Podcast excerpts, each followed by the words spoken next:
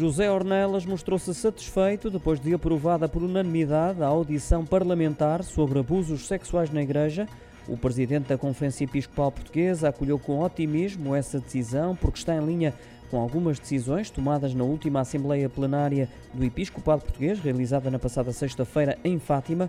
Mostrou-se ainda disponível para colaborar, prestando esclarecimentos, se necessário, na Assembleia da República quanto às medidas já colocadas em prática relativamente a este tema, algumas delas levadas a cabo pelas dioceses depois de terem recebido as listas com os nomes de alegados abusadores, assegurou ainda José Ornelas.